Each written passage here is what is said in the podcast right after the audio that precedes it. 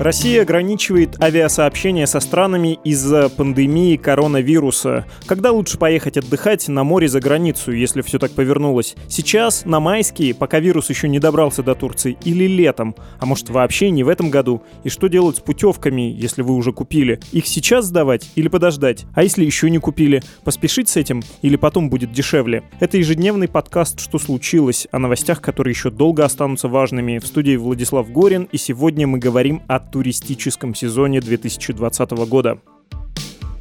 В 2020-м все с тур-сезоном неладно.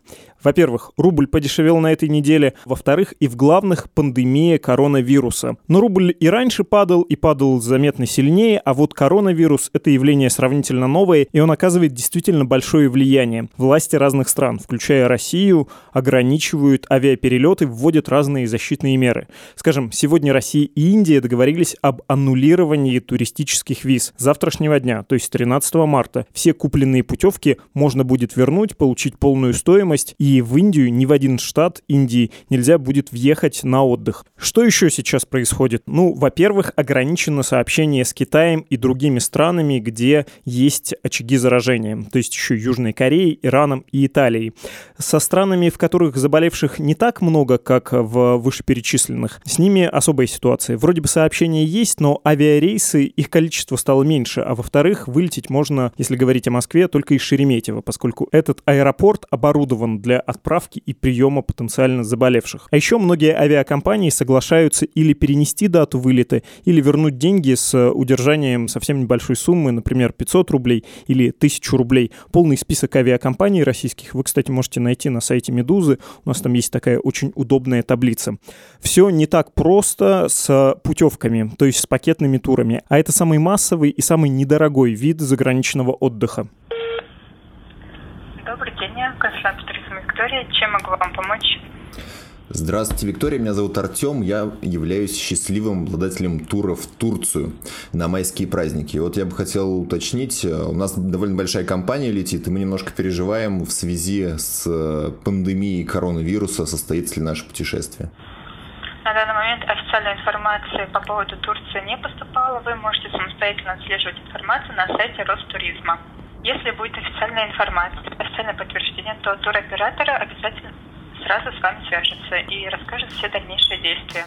Эта беседа сегодняшняя говорит со своим туристическим агентом, мой добрый друг Артем. Он собрался на майские праздники в Турцию, и вот этот его диалог с оператором — это, по правде, очень короткое описание того, что сейчас происходит, во-первых, с массовым заграничным туризмом с путевками, во-вторых, на самом популярном пляжном направлении, то есть с Турцией. Чуть расшифрую. Туристические агентства готовы возвращать путевки, но на обычных условиях. А практика обычно такова. Если вы уже купили тур, то вы можете его вернуть, и, как правило, даже вернуть себе полную стоимость, но чем ближе к дате вылета, тем больше вам это будет стоить, тем больше будет штраф за возврат. Если за месяц, то некоторые туркомпании предлагают вернуть вообще 100%. Если меньше, чем за месяц, у вас удержат 25% от стоимости путевки, а если в какие-то последние дни, то можно потерять и до 80% от стоимости купленного тура. Но сейчас ситуация несколько другая. Если Ростуризм вносит страну в список нерекомендуемых к посещению, то многие туроператоры возвращают 100% стоимости путевки, даже если турист хочет сдать ее меньше, чем за месяц. Ну так вот, Турции пока нет в списке стран, которые Ростуризм считает нерекомендуемыми к посещению. Про то, как коронавирус уже повлиял на туриндустрию и на предпочтения россиян, мы поговорим чуть позже, а сначала давайте хотя бы оценим угрозу. Вот если отстраниться от ограничений, которые вводят власти, если отстраниться от вызывающих тревогу сообщений в СМИ про этот страшный коронавирус, который жутко заразен и жутко опасен, стоит ли на самом деле его бояться и не выше ли вероятность заразиться болезнью, в том числе коронавирусом, в общественном транспорте в России, чем на каком-нибудь теплом пляже за границей? С нами научный редактор «Медузы» Александр Ершов. Саша, привет. Привет. Давай для внушительности тебя спрошу. Сколько ты прочел за последние сутки научных статей о коронавирусе? Слушай, ну я не знаю, сколько я прочел, я не считал, но я сделал специальный скрипт, который их скачивает, потому что за эти два месяца как бы вручную э, их э, собирать просто было тяжело. Сейчас у меня 480 статей лежит в этой папочке. Ты знаешь, я примерно с этого месяца уже перестал надеяться на то, что я могу прочитать все, потому что их валится просто ну, безумное количество. Хорошо, Александр Ершов, человек, который читает примерно все статьи научные, которые выходят в мире про коронавирус. Давай не про работу, а про отдых и про вирус, который может этому отдыху помешать. И у меня такой вопрос. Вот если отдыхать едет не ребенок и не очень возрастной человек, а человек среднего возраста, со средним, скорее, хорошим здоровьем, вроде тебя или меня, ему вообще стоит чего-то бояться? Ну, будет чаще руки мыть, э, а на пляже сидеть, наверное, не страшно, да? Слушай, ну ответ э, совершенно очевиден. Ему стоит бояться того, что его билеты просто превратятся в тыкву. Потому что тут э, в этом вопросе есть два аспекта. Да? Есть вопрос медицинский, есть вопрос чисто политический, административный. Одно дело э, – это риск получить заболевание и как-то получить проблемы в связи с этим. Да? С другой стороны, можно просто пролететь с отпуском как, например, со мной это почти произошло уже сейчас. Да. Куда ты не смог поехать? Я должен должен был поехать в Бельгию, вылетать из Франции, но вот буквально вчера нам вроде закрыли перелеты во Францию, и, соответственно, что-то все это накрывается. Хотел бы тебе посочувствовать, но поскольку завидую, не буду этого делать. Давай про медицинский аспект. Все-таки сравнительно здоровый, сравнительно молодой человек в, в смысле медицинском может ничего не бояться. Правильно я понимаю, что шанс заразиться в самолете, в аэропорту и даже в стране, где есть люди, заболевшие коронавирусом, ну, этот шанс не намного выше, чем, не знаю, в московском метро. Смотри, самое главное, что тут нужно знать, это то, что прежде всего от этого заболевания страдают старшее поколение, да, то есть люди 60 плюс 70 плюс 80 плюс, там нарастает вероятность летального исхода в случае заболевания очень быстро. Действительно, чем человек моложе, тем оснований для беспокойства у него меньше, это совершенно правда. Но дело в том, что имеет смысл думать не только о себе, а, во-первых, еще о своих пожилых родственниках, для которых вы можете стать источником инфекции, да, и с другой стороны имеет смысл думать, ну, вообще об общественном благе, не побоюсь этого слова, да, поэтому стать разносчиком инфекции, при том, что ты от нее никак не страдаешь, ну, мне кажется, это этически было бы неправильно, поэтому я, например, полностью поддерживаю те меры, которые были введены московским правительством про самоизоляцию. Мне кажется, самоизоляция – это хороший компромисс между тотальным тотальным карантином китайского типа и бездействием, которым можно, видимо, ожидать было в Иране. Для тех, кто не знает, самоизоляция на две недели, ее нужно себе обеспечить, если ты приехал из страны, где есть вспышка коронавирусом. Хорошо, а, все-таки я хочу уточнить, а где шансов заразиться больше? Я настаиваю на некотором эгоизме. В московском метро или в теплой стране на пляже, не знаю, в Италии даже, где сейчас вспышка есть? Ты, наверное, хочешь однозначного ответа, чтобы я сказал, что это так или, или нет. Дело в том, что действительно метро является опасным источником инфекции, потому что в нем просто ездит очень большое количество человек. И, соответственно, есть э, не эксперименты, есть исследования, которые изучали подобного рода вспышки респираторных заболеваний. Это касается гриппа прежде всего. Когда рассматривали э, подобные вещи на фестивалях, на каких-то больших концертах, концертах музыкальных, на хаджи, например, в Мекке. И такие вспышки есть, они изучены. И действительно, чем больше скопление человек присутствует, тем, тем выше шанс заразиться. Просто потому, что в этом скоплении вероятность найти вот этого э, инфицированного человека, то есть вероятность того, что сюда попадет инфицированный человек, она э, линейно растет. Поэтому в этом смысле метро любое, оно действительно опасно. А, но можно ли сравнивать московское метро с, не знаю, с Миланом? Это можно было бы сравнивать, если бы мы знали точно, какое количество заболевших есть э, в Милане и э, какое количество заболевших есть у нас. Поэтому там может быть пропорция заболевших просто гораздо выше. И второе, что я хотел сказать, это абсолютные числа. Вот буквально недавно вышла статья группы Нила Фергюсона в Имперском колледже в Лондоне. Они делают математические моделирования распространения инфекции, одни из лучших вообще, которые сейчас есть. И э, они говорят, что в принципе, в принципе, вот этот уровень инфекции, вероятности подхватить эту инфекцию, он не такой высокий, как можно было бы ожидать. То есть, если ты, допустим, находишься в Ухане в самый разгар, в самый пик эпидемии, это не значит, э, что ты обязательно заразишься. Вероятность этого где-то составляет около половины процента. Это по последним данным. Но я опять-таки еще раз скажу, на каждого в данном случае здесь накладывается моральное обязательство не стать источником распространения инфекции. Поэтому если даже эта вероятность э, небольшая, не значит, что надо на все наплевать.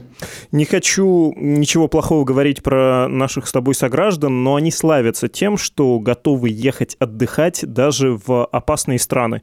Происходит там какая-нибудь революция или, не дай бог, гражданская война, а люди все равно едут. Не пропадать же путевкам, слишком мало денег, чтобы лишить себя отдыха из-за сравнительно небольшого риска. Ну, есть некоторая э, такая э, рисковая черточка у наших с тобой э, дорогих соотечественников, если они все-таки поедут. Вот если выбирать из худшего, куда и когда им лучше ехать? Если учесть э, время и э, статус, э, точнее, э, период развития эпидемии и климат, и э, страны, где предпринимается больше всего мер для сдерживания вируса, куда лучше и когда ехать? В тропики в эти майские выходные, где заканчивается сезон, или все-таки летний отдых в Греции, Турции и Тунисе?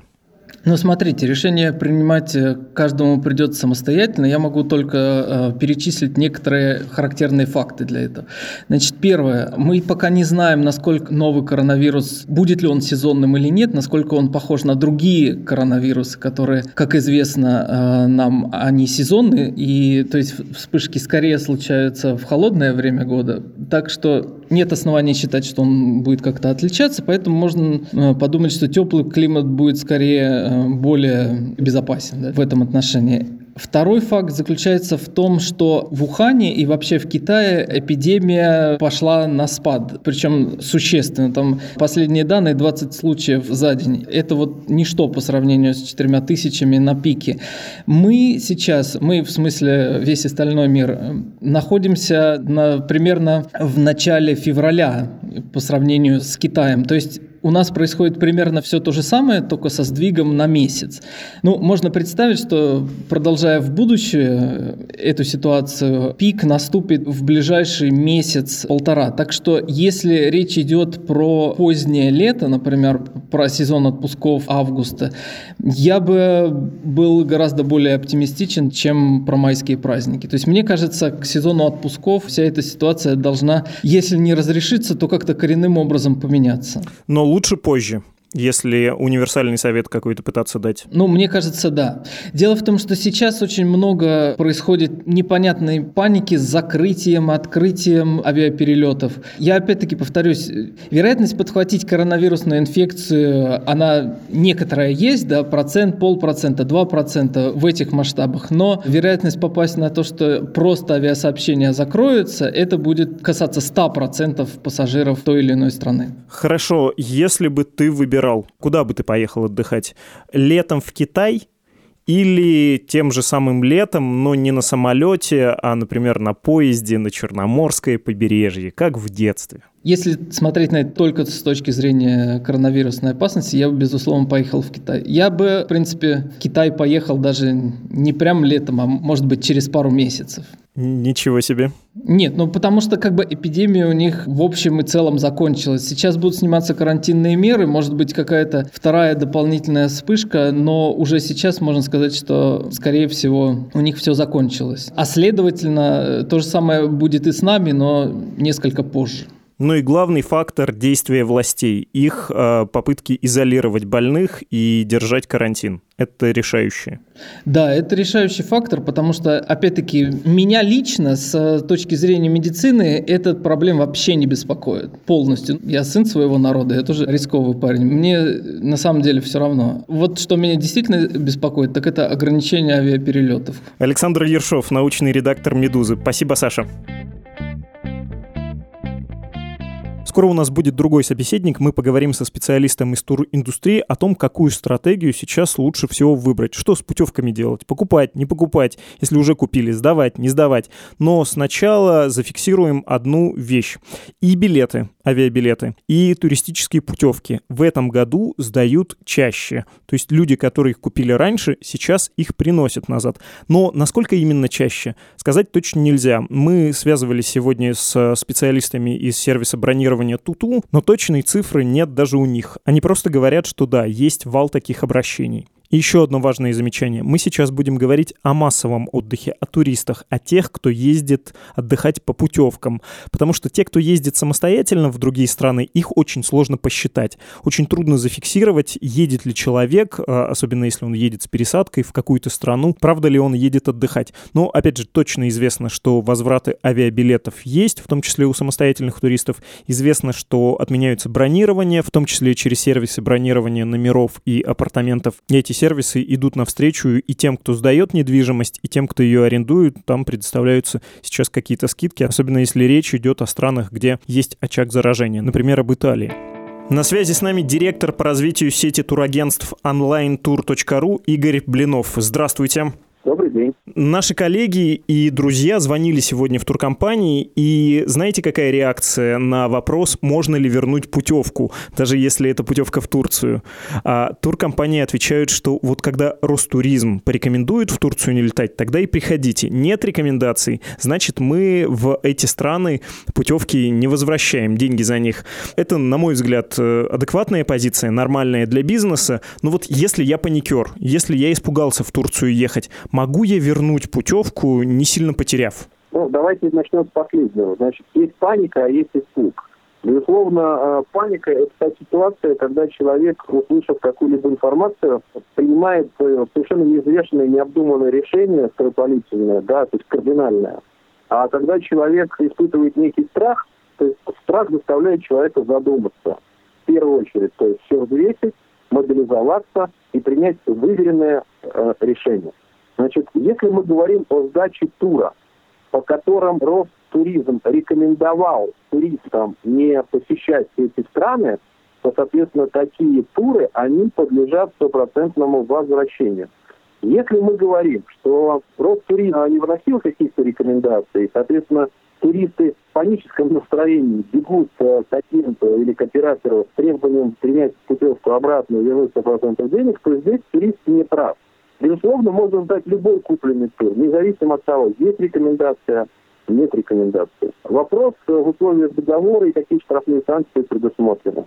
Если вы готовы рискнуть э, там, минимальными потерями 3-5, там, ну, может быть, 7 тысяч максимум, опять же, это зависит от э, стоимости этого пакета, при возврате тура по условиям договора вы теряете эту сумму. Соответственно, если нет оснований причин для беспокойства, но вы решили перебдеть, и решили сдать тур туда, куда, в принципе, летают и нормально отдыхают, то будьте готовы а не, на, не к стопроцентной компенсации. Вы потеряете именно, понесете те штрафные санкции, которые договором предусмотрены. Если это Китай, если это Италия, то, соответственно, вы ничего не потеряете. Вам обязаны будут вернуть 100% цен. Но здесь важно понимать, что любой туроператор, он уже понес издержки. Взаимодействует с отелями, взаимодействует с авиакомпаниями.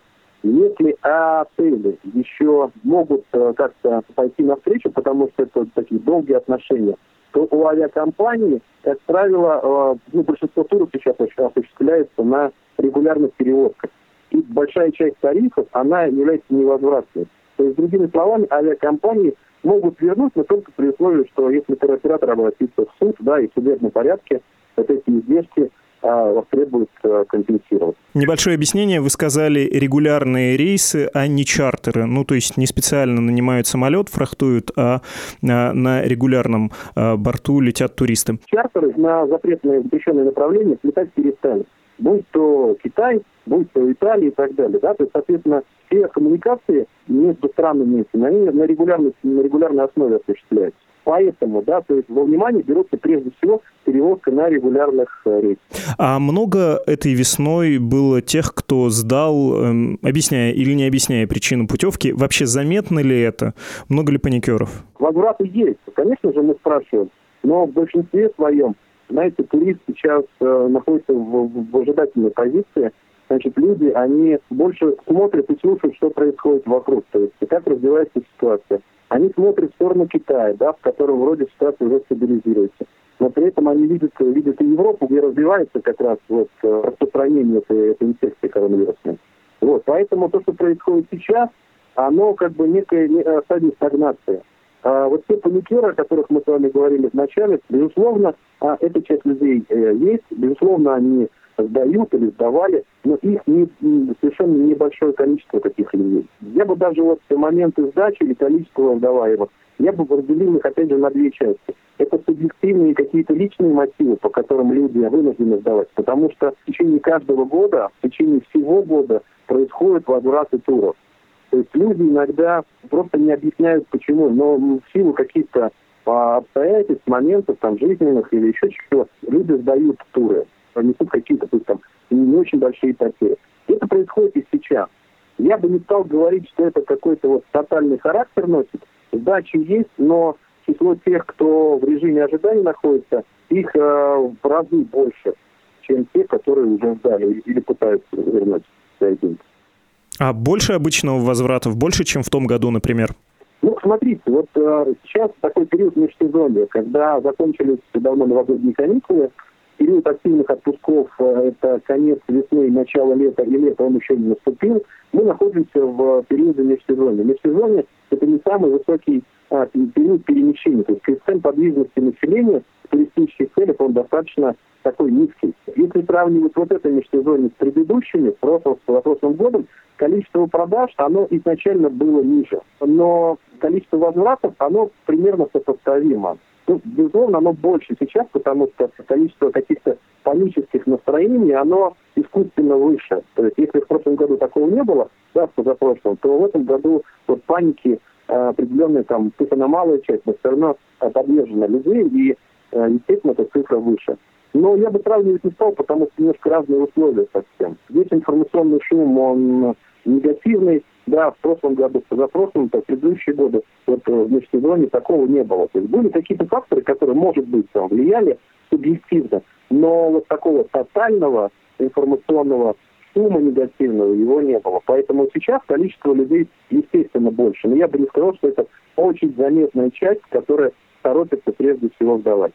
Если туры куплены были на раннем бронировании, ну, в ноябре, в декабре еще, по программам раннего бронирования на лето, то люди, безусловно, дачи таких турах, они носят единичный характер по нескольким причинам. Потому что лето – это самые высокие цены на отдых. И по такой цене, который был куплен тур, купить его уже не получится. Потому что сейчас эта цена самая низкая, то, что продается. Рынок туристический обвалился. То есть экономические и вот эти вирусные воздействия, они очень сильно опустили цены. Туры продаются ниже себестоимости значительно. По ряду направлений они в два раза обвалились. Мы тем самым говорим, и это в принципе неизбежно. Вот наши прогнозы, в частности, я уже неоднократно об этом говорил, что летом туристы и туроператоры столкнутся с другой проблемой. У нас будет спрос превышать предложение. Это будет вызвано в первую очередь тем, что будет э, количество пакетов продаваться меньше ряд туроператоров э, и агентов, которые сейчас в результате вот этих э, уже такого продолжительного воздействия негативного, они просто уйдут с рынка. Будут проблемы у некоторых ательеров, будут проблемы у некоторых авиакомпаний, прежде всего чартерные, которые должны летать. Туроператоры, которые работают на мононаправлениях, которые сосредоточены в первую очередь, допустим, на Италии там, или на Юго-Восточной Азии, которые не, не работают уже там месяц-два и пока непонятно, сколько еще не будут работать. То есть они будут уходить с рынка вынуждены уходить с рынка.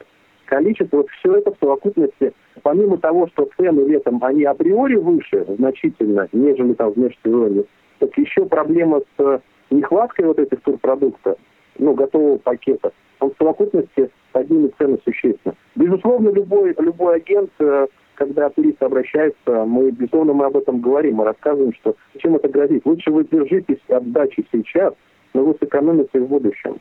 То есть вы всегда сможете вернуть с минимальными потерями. Но вот купить по нормальной цене у вас уже больше не получится.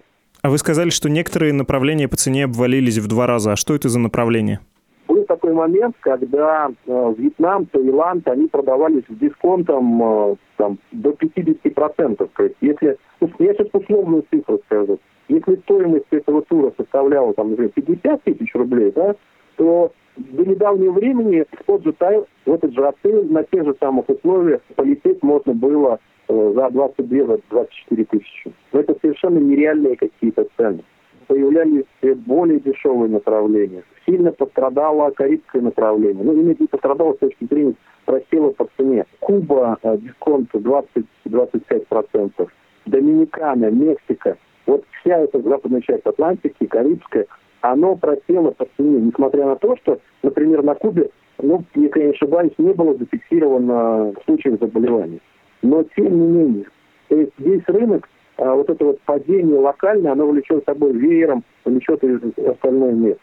Мы с вами живем в стране под названием Россия, и она бывает крайне непредсказуемой. И здесь э, есть такая особенность, никто никому ничего не компенсирует, и страховые компании, и страховые схемы работают, ну, иногда довольно условно. В том случае, если Турцию закроют, а вы даете совет, ну, поддержать, да, путевку, вернуть никогда не поздно с минимальными потерями.